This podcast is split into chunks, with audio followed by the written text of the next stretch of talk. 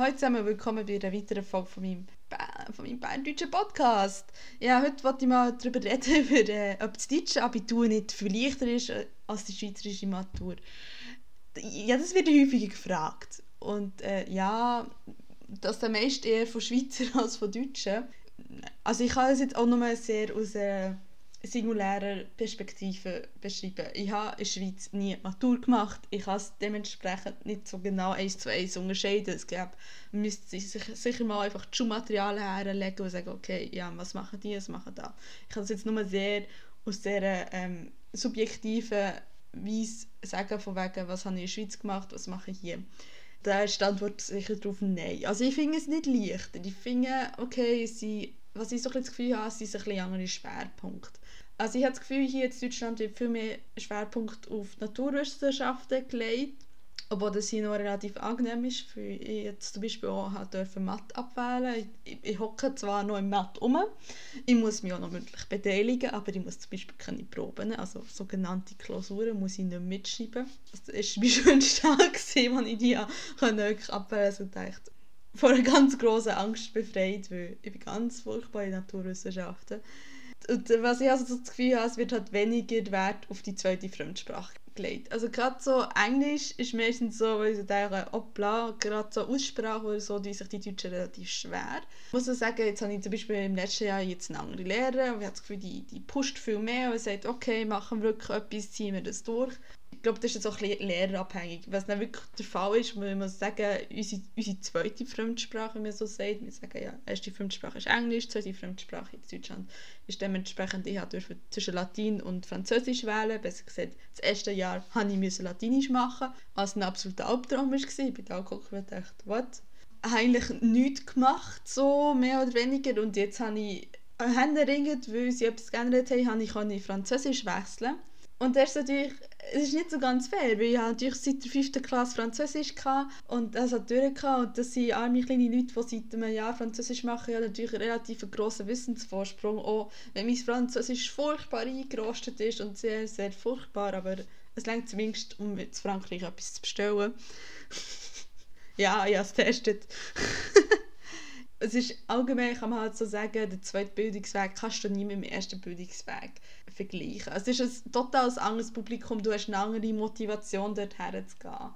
Und wenn ich sagen muss, ich bin jetzt im dritten Jahr, ich bin jetzt im letzten Jahr, also ich mache hier quasi das Passerell hier, und die Motivation wirklich so richtig am Boden ist, also denkst so, okay, ich will einfach nur noch meine Zeit abhaken, ich will mein Abi schreiben im Frühling und tschüss, fertig. Erstmal keine Schule mehr kein Mathe, kein Bio, keine Geschichte, kein Deutsch, bitte mal erstmal alles abgehackt haben, ja.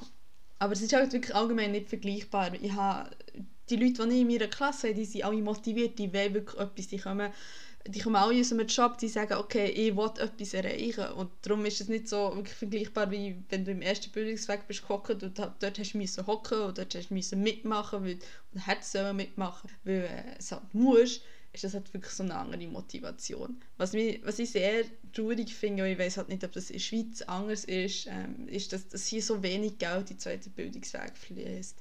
Es ist zwar kostenlos, ich bin auch sehr dankbar dafür. Ich bin auch sehr dankbar dafür, dass sie äh, Schülerbuffer geben ab dem vierten Semester genau noch. Und das quasi das einem, ähm, vereinfacht, dass man sagt, okay, du musst nicht mehr 100% hier arbeiten, wenn du das gerne willst, sondern kannst sagen, okay, ich habe nur noch einen Minijob, das ist so ungefähr 30% und, äh, und hast halt die Schülerbefrag daneben.